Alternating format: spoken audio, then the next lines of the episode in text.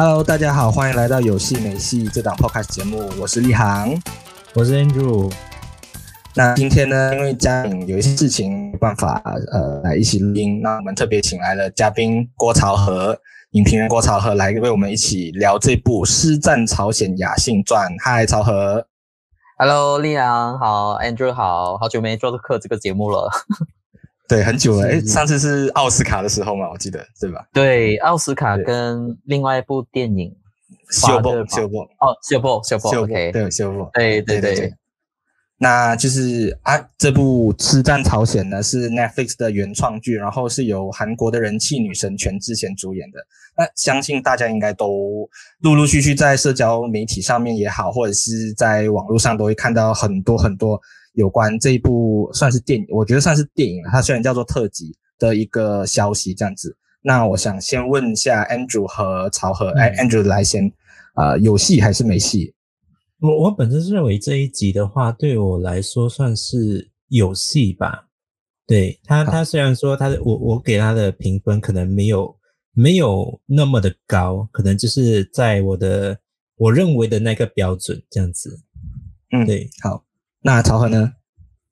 我其实呃，因为它是呃一单集而已嘛，它不是像之前的都是六集，所以我觉得我给他的分数呃不是拿之前的来相比，因为呢就是呃我之前会把那个电视剧呢当做如果第一季跟第二季的话，那之后还有第三季嘛，那那我会把这一次的雅信传就是当做二点五季来看。也就是它的一个过渡过渡的呃级数，然后我把它当做一个过渡级数。原本我是把整个期望是放在这个全智贤身上，然后看完之后呢，你会知道呃陈陈全智贤的这个出现的篇幅不是很多，然后可能如果你是关注全智贤表演的人，可能会觉得很失望，因为啊。就是，呃，崇拜的女神出来之后，结果只是后面的差不多呃半小时左右而已。但是我后来看完之后，我对我来说，我是挺满意这一次的创作的，因为我觉得说这次创作他并没有因为请到全智贤的关系，然后就把所有的戏份就集中在他身上，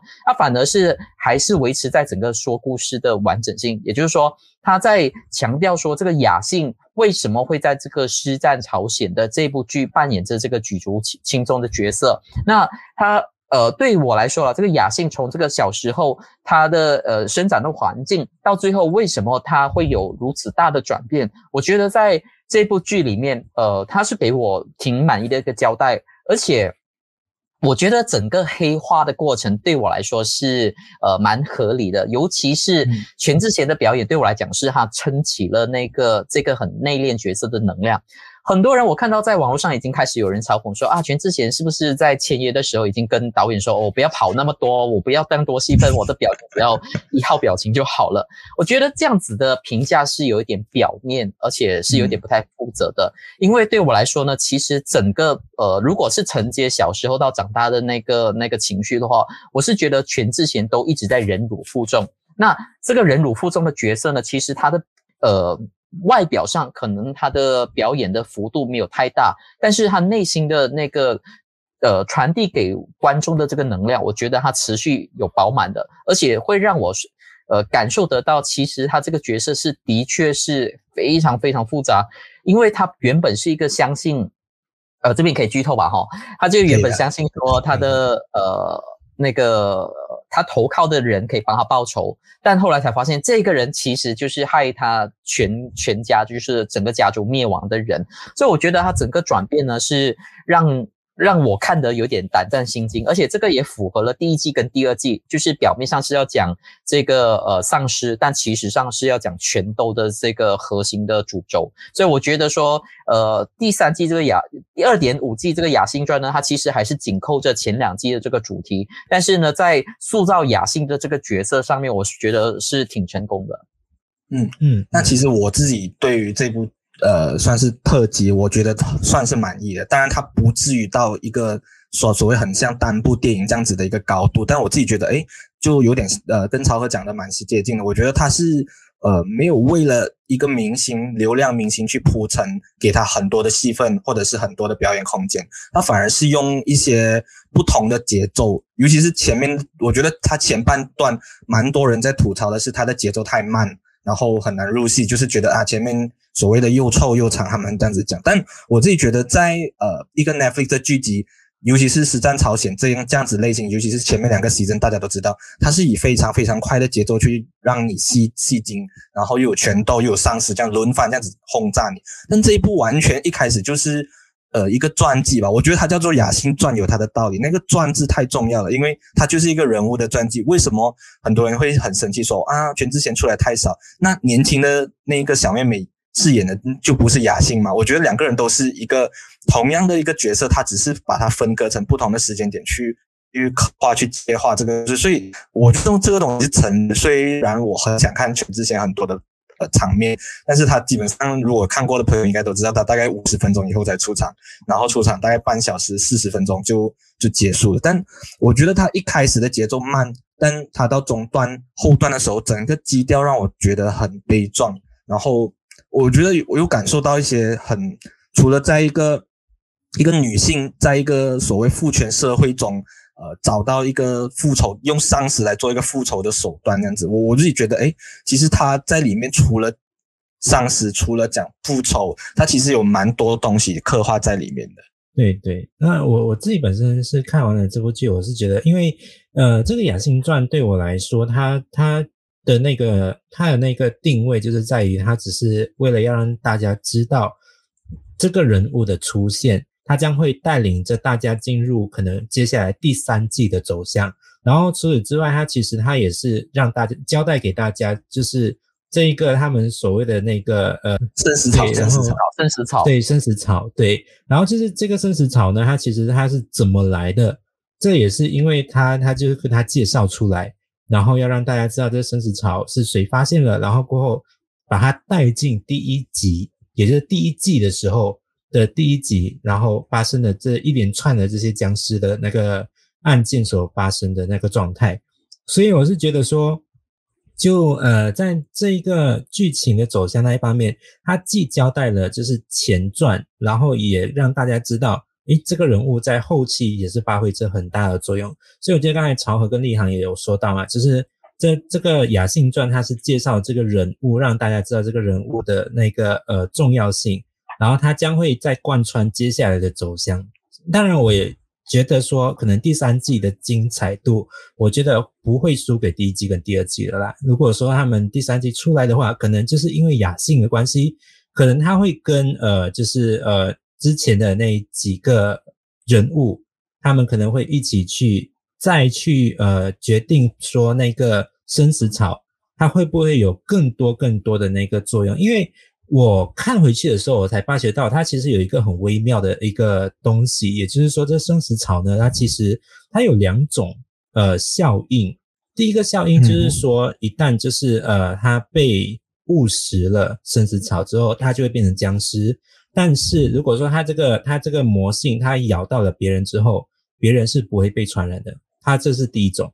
第二种是人传人，也就是说，呃，当我被咬了之后，然后我也变成了僵尸，然后我再去咬别人，别人也变成了僵尸，它就会有这种人传人的传染性疾病发生。所以它这两个，呃，它的这两个东西，它有交代的，呃，我觉得还挺不错的，在这一集里面，因为它它除了说它在之前的时候，可能大家都没有发现到，就是说，诶。其实有些时候它是传染得到给别人，但有些时候它又传染不到给别人。然后在老虎这一方面，就是就是他在剧里面嘛，就是有看到，就是有一只鹿，它吃了这生死草，然后过后它就咬了那个老虎，那个老虎就受感染了。但是咬老虎咬了那一些士兵之后，那些士兵就死掉了嘛。可是那些士兵并没有复活成为僵尸，所以就很多人就会讲说，诶。这到底是发生什么事情？然后过他也是在剧里面，他就会让大家扭转大家在之前前一两季的那一个概念，然后让大家知道，诶，原来这个生死草可能还会有更多的变化性。对，大概是我看到的大概是这样子的状况。对，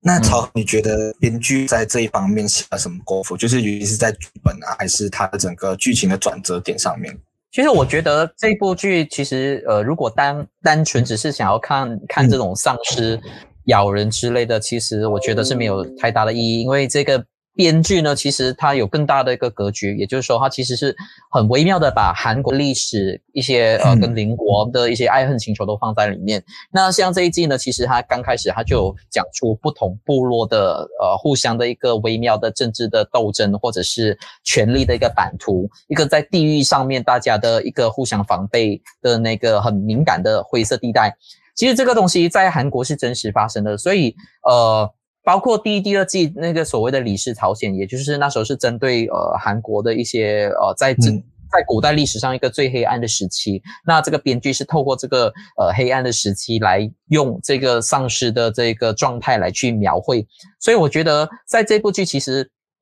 丧尸它其实还是一个真正的一个隐喻而已。它真正的呃让我觉得最呃不寒而栗的还是它背后的一个政治的度。布局跟这个呃人性的这个斗争，所以呢，撇开这个丧尸的部分呢，其实真正最可怕的就是他的人心嘛，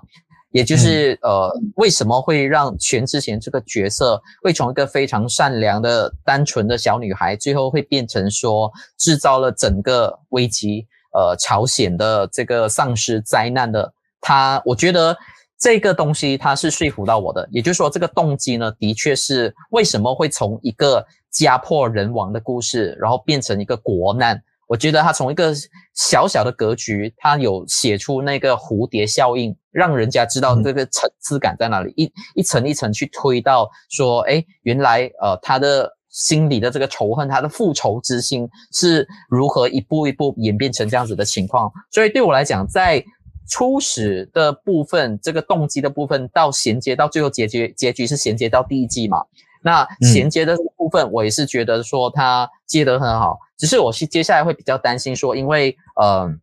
全智贤其实最主要复仇的两个人嘛，然后有一个就是有留伏笔嘛，就是呃最后结尾的时候，他像呃那个呃那个一个和呃女真族对吗？射箭的那个领。对，那个就是他留下一个伏笔，还有另外一个就是呃导那个那个他投靠的那个将军，就是说谎，然后害那个女真族杀掉他他家族的那个人，其实是接下来应该也会在第三季出现，所以我觉得要如何把他们的戏份连接到主线，这个是我觉得说可能会呃比较有趣的地方。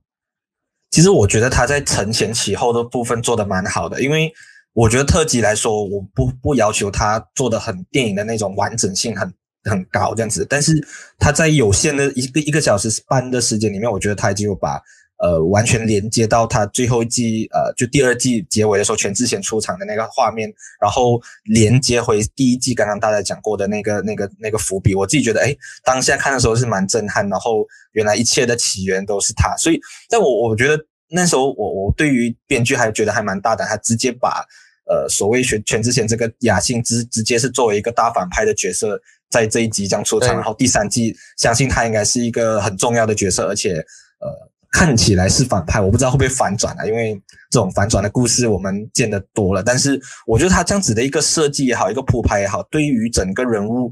在第三季出场前是丰满的，就是对于金世雅的表演，可能我觉得。真的是有惊艳到，因为他其实把雅信那个成熟早慧啊，然后那种果断又隐忍的那个特质演得蛮好的。然后他出场的时间没有到很多，但是我特别喜欢他那有一场很重要的哭戏，哇，那场真是有打动到我。我觉得那一场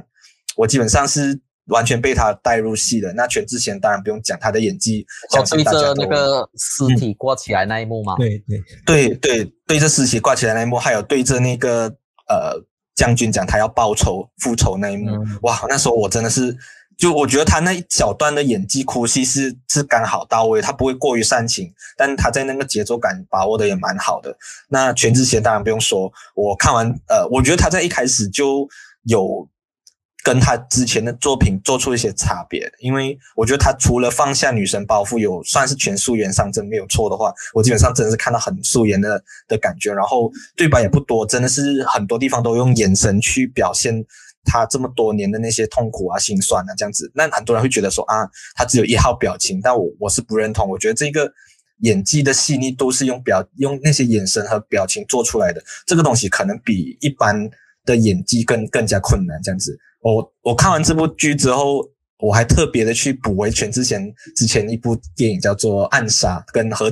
何振宇那一部，嗯、然后我觉得诶他真的是有做出不一样的改变，这样子对。那我觉得总体来说，他的整个演员的表现是已经把这个剧拉到一个很高的位置上面，这样子。那我想问一下大家，我刚刚讲，我我我比较我我我想要纠正一点点，我觉得他不算反派。他是算一个复仇者，嗯、因为反派，嗯，对我来讲，这部戏的反派还挺多的，就是全都像，譬如说，你可以说那个将军才是反派了，嗯、因为反派的意思就是说，就是可能在这部戏里面的一个就是比较对立的位置。那这部戏如果以雅信作为主轴的话，他其实算是一个复仇的主角。所以反派反的是将军或者是对立的那些人啊。我还有一个想要补充，我觉得这部戏的技术方面其实还蛮，我不知道大家有没有注意到，其实这部戏跟前两季有点不一样。它这部戏呢，因为它说到一个起源的部分，所以呢，它有一些镜头还蛮特别。就譬如说，它用了很多第一人的镜头、主观镜头，尤其是老虎的时候。还有录的时候，所以他我觉得他透过这镜头来呃来来表达出第一次吃到这个生死草之后身体的反应怎样，然后看到的视角是怎么样。我觉得他用这个第一人的第一人的这个镜头呢，更传神的表达出了其实他这个成为一个丧尸状态的时候，在他的视角是怎么样的一回事情。所以我觉得这个东西是剧剧组有尝试去想要带出不一样的讯息，然后也是一个新的尝试。这这点我还蛮赞赏的。我我也蛮认同的，我觉得他在镜头的表现，或者是说甚至说技术层面的表现吧，因为其实很多我我在网络上看到蛮多负评，其中一个很大的负评是讲场面很暗，看不清楚，尤其是在电视上看到整片都是暗暗的。但我觉得他是因为他打灯的方式比较特别，我觉得他用很多自然光啊、烛光啊、火把去营造那个整个很阴森诡异，然后。很阴暗、很想要复仇的那个场面，所以我觉得这些所谓美术造型也好，或者是他在灯光运用的设计是有做到一个很不一样的质感。尤其是在电视机看，其实我觉得当然没有电影院那个呃所谓的高度也好，或者是电影院的那个氛围，但是我觉得他已经在技术层面上是有打动到我的。对，的确，我我自己本身我看了之后，我我真的是觉得他在技术方面，他所做出的一些呃画面啊或镜头啊都非常的唯美，而且就是呃，尤其是在我看到他最后的那一个画面，就是当他开始就是要歼灭整个朝鲜国里面的人的时候，他站在那个最高的那个 顶楼那一边，他就在屋屋檐上面嘛，然后他就俯视着所有整区的那些人变成僵尸的那种。那种感觉，我看了之后，我就觉得说，哇，天哪，他就是好像一种，就是我现在我看着你们，然后过我想要看着你们一个一个慢慢的死去，然后过再加上他那个毫不留情的，就是直接就是把那些要想想着想着要活下来的那些人，就是毫不留情的把他们用用箭来射死他们，然后把他们射死这样的感觉。所以我觉得，呃，全智贤他在这一部戏里面，他所扮演的这一个，他他所扮演的这个角色，他给我的感觉就是说，呃，他他的这个冷血，可是他并不会让我觉得我会讨厌他，因为毕竟他他给出来的带给我的那一种感受，就是说我就是因为当初被你们害成这个样子，然后我现在为了要报仇，所以就算再冷血都好，你也不会觉得他太过分。我我觉得他拿捏到这一个方面，我觉得他让我很佩服，不然他就不叫全力神了。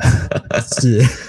那曹和的话，呃，你你会对呃整整体来说，你看完这一季，你对于第三季会不会有什么不一样的期待，或者是有没有觉得他应该可以以什么样的方向去继续发展，会让整个故事更加的好或圆满这样子？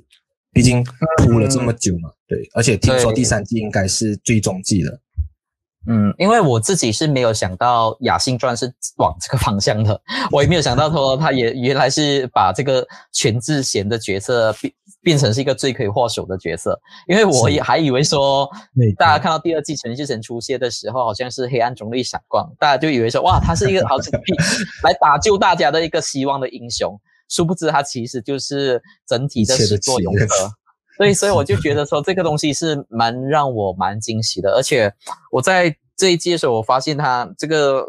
呃冷冷血的部分处理到还蛮好的，就是呃尤其是最后啦，因为我我觉得他写的很好的是，因为全智贤在造成你大家在看的过程中，可能一直在想啊，那全智贤有没有担心说这样如果自己不小心变成丧尸的话，那不是复仇不成功之之类的。但你看完最后，你会发现说，其实全智贤自己已经抱着。已经想要一死决心，就视死如归。他根本不在乎自己变丧尸，因为对，对，因为他最后他都打算自己变丧尸，跟家人活在一起。所以他就是抱着了这个必死决心去复仇的话，我就觉得啊，接下来第三季就更好看了。因为连一个性命都不怕去死的人，其实这个才是最可怕的。所以你就知道说，他根本都不在乎接下来他能救多少人，或者是说他他要他到底会不会站在正义的那一方，因为对他来讲。最重要就是家庭、家家人，而他家人已经是挽救不回来了，所以他就希望大家一起陪葬。所以我觉得说第三季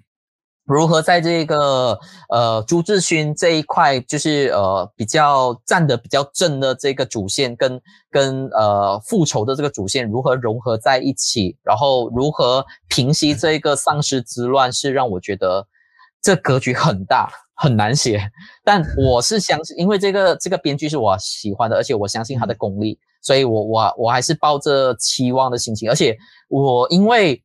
怎么说呢？因为有一些编剧啊，你会知道他其实是有料，而且他这个编剧其实是对史实方面非常有研究的，所以我会觉得说，一旦哦很多人啊如果看不明白，就会立刻抨击。但是我会知我会知道哦，其实这种跟史实有关的这种剧啊，其实会埋下很多的。伏笔，而且甚至是很多是我们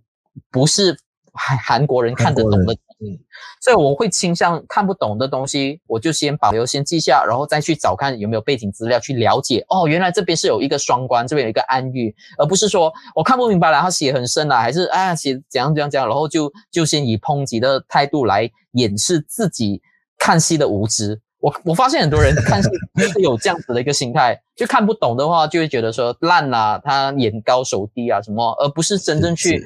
去想他在创作的动机是如何。所以，因为这个是我非常敬佩的一个编剧，所以我会倾向于他的很多的讯息，甚至是剪接的时候手法，我都会呃重新再看多一次，去仔细的去分析。我觉得这样子才对得起这个呃 Netflix 的制作的一个雄心嘛。我其实觉得编剧真的有在做很多很多的功课考究，他不是随随便便去写这些，尤其是他那些壁画也好，历史的背景，就你真正在看完之后，你有去呃去找一些资料来说，我们当然不在现现在不需要去完完全全跟大家去讲这个这个呃历史故事的背景是怎么样，但我觉得这些就是一个，我觉得是故事的一个深度，它不只是一个所谓纯爽片这样子的东西，大家可能觉得《实战朝鲜》系列就是爽片诶，但对我来说，它。看完之后，我还想一看再看，继续去，呃，去剖析它整个整个作品的一个过程。我觉得这个是非常棒的一个地方。然后第三季对我来说，我还蛮期待朱智勋跟全智贤的一个化学反应的。当然我，我我知道第三季应该没有这么快出。可能题外话一下，他和朱智勋在年底应该会有一个呃《智异山》嘛，没有错的话，也是有一部两个人一起合演的一部韩剧。那我自己觉得他们两个之间的火花也好，或者或者是。后面整个王国怎么呃覆灭，或者是再加上那个裴斗娜也是一个演技精湛的女演员，所以我相信他们三个人之间可能在后续会有一些不错的发展。那我自己在看完，因为这这部剧情你要说它非常复杂，我其实觉得倒不至于。它虽然融了很多历史背景，但其实大体上大家应该基本上都看得非常明白。但有一个地方，我觉得很多人都在讨论，然后我也想知道两位的想法，就是其实有一段是。呃，他很编剧很厉害的去处理隐喻这个部分，就是雅信真的有没有呃很多很多铺垫，因为他作为一个社会底层，对性情这件事情，嗯、我自己、嗯、你你们两个怎么看这样子？我自己看完之后，我是觉得他很多镜头都暗示了有这个情况这样子。有啊，很明显是有啊，我觉得就是调性吧，就是跟整体的调性不一样啊，就像第一季这样子，第一季那个皇帝跟那个皇后。嗯、那个皇后是年轻貌美啦，其实很多时候也可以可以表现出皇后是怎么样勾引皇帝，然后一步一步登上皇后的位置之类的。但是你可以知道，从这部呃从第一季、第二季到现在，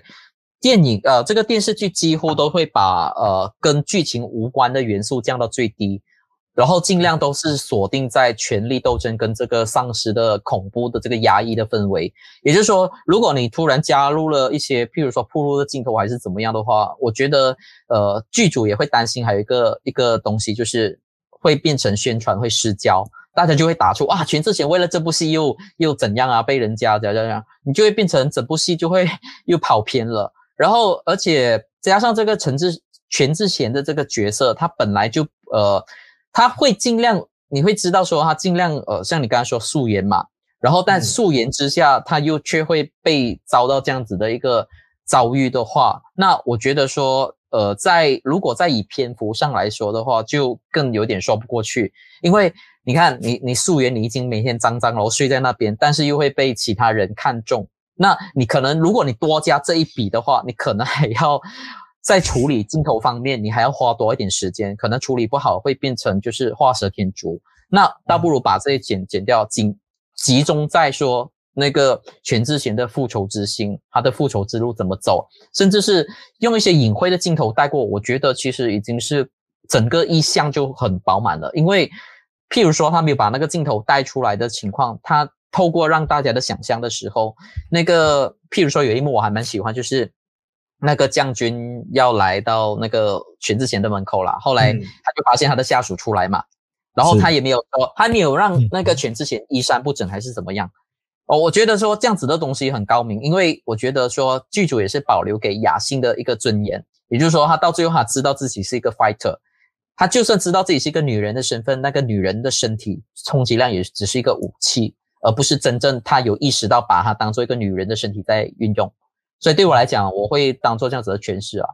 那总体来说，大家基本上都觉得《尸战朝鲜雅青传》是一部算是水准之上的一个 Netflix 特辑。那相信大家也对于后续的第三季也非常期待。这样子，那我们今天的 podcast 就到此了，谢谢曹和。OK，谢谢两位，拜拜。谢谢 Andrew，拜拜。